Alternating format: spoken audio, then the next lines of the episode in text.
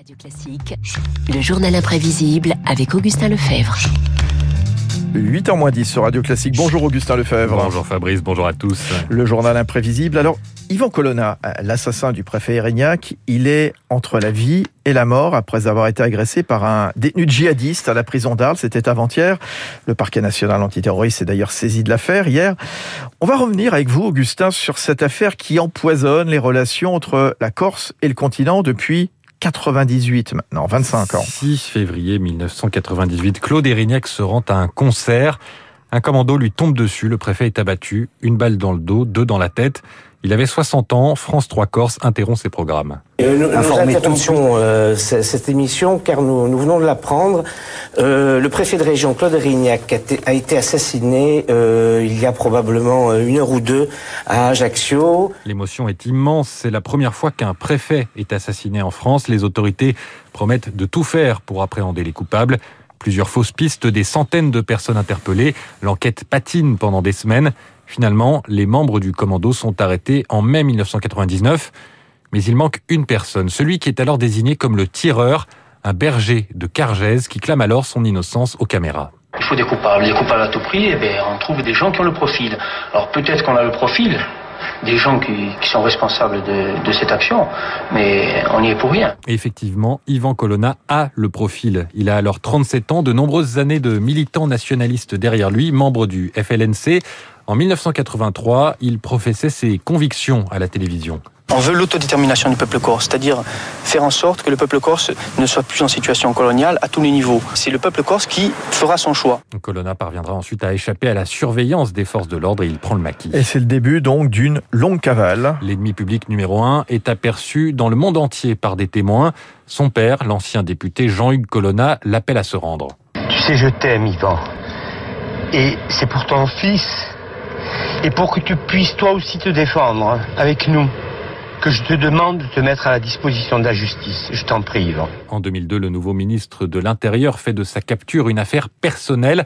Il augmente les moyens de l'enquête et finalement, le 4 juillet 2003, il peut annoncer la réussite d'une opération du RAID, ni en Amérique du Sud, ni en Sicile, mais bien en Corse, Nicolas Sarkozy. La police française vient d'arrêter Yvon Colonna, l'assassin du préfet. Le ministre jubile, il en oublie la présomption d'innocence.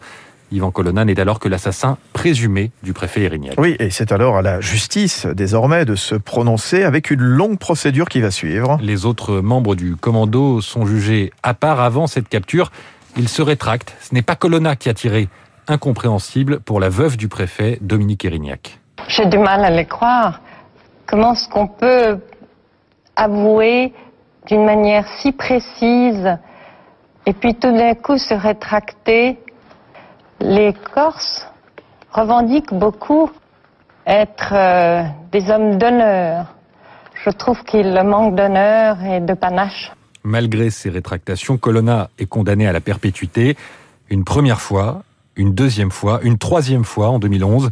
Les recours judiciaires sont aujourd'hui épuisés, la condamnation est définitive. Oui, euh, mais cette condamnation, elle n'a pas refermé les plaies, Augustin. Car Ivan Colonna est emprisonné à Arles, à 400 km de la Corse. Sa famille veut le revoir alors quand en 2018, le président Emmanuel Macron se rend à Ajaccio pour la commémoration des 20 ans de l'attentat, il est pris à partie dans la rue. Je suis la femme d'Yvan Colonne. Bonjour madame.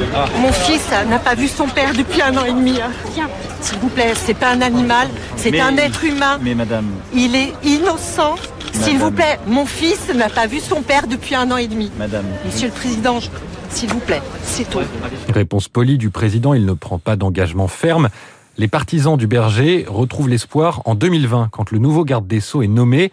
Éric Dupont-Moretti a en effet été l'avocat de Colonna. Il avait pris position pour ce rapprochement. Il n'y a aucune raison qu'il soit discriminé.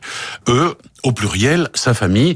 Et lui, d'ailleurs, il n'y a aucune raison qu'il n'ait pas le même sort que les autres détenus. L'espoir est rapidement douché. Le ministre de la Justice ne peut pas se prononcer sur des affaires qu'il a traitées comme avocat. Les membres du commando restent emprisonnés sur le continent. Des prisonniers politiques victimes de la vengeance de l'État pour leurs sympathisants. Alors quand Yvan Colonna se fait agresser, cela provoque la colère de Gilles Simeoni, président du conseil exécutif de Corse. Il participait à un rassemblement de soutien mercredi dernier. Si le droit avait été appliqué, Yvan Colonne n'aurait pas été euh, assassiné. L'État est en cause, l'État est directement impliqué, l'État est directement responsable de ce qui s'est passé ce matin. Une nouvelle manifestation est prévue dimanche à Corté, 24 ans après. Le sort d'Yvan Colonna continue à diviser. Voilà, rétrospective signée Augustin Lefebvre dans son journal Imprévisible. Merci beaucoup Augustin. Il est 8h05 sur Radio Classique à suivre. Pierrick Fay, euh, la guerre, elle profite aux valeurs de la défense. Focus sur le français.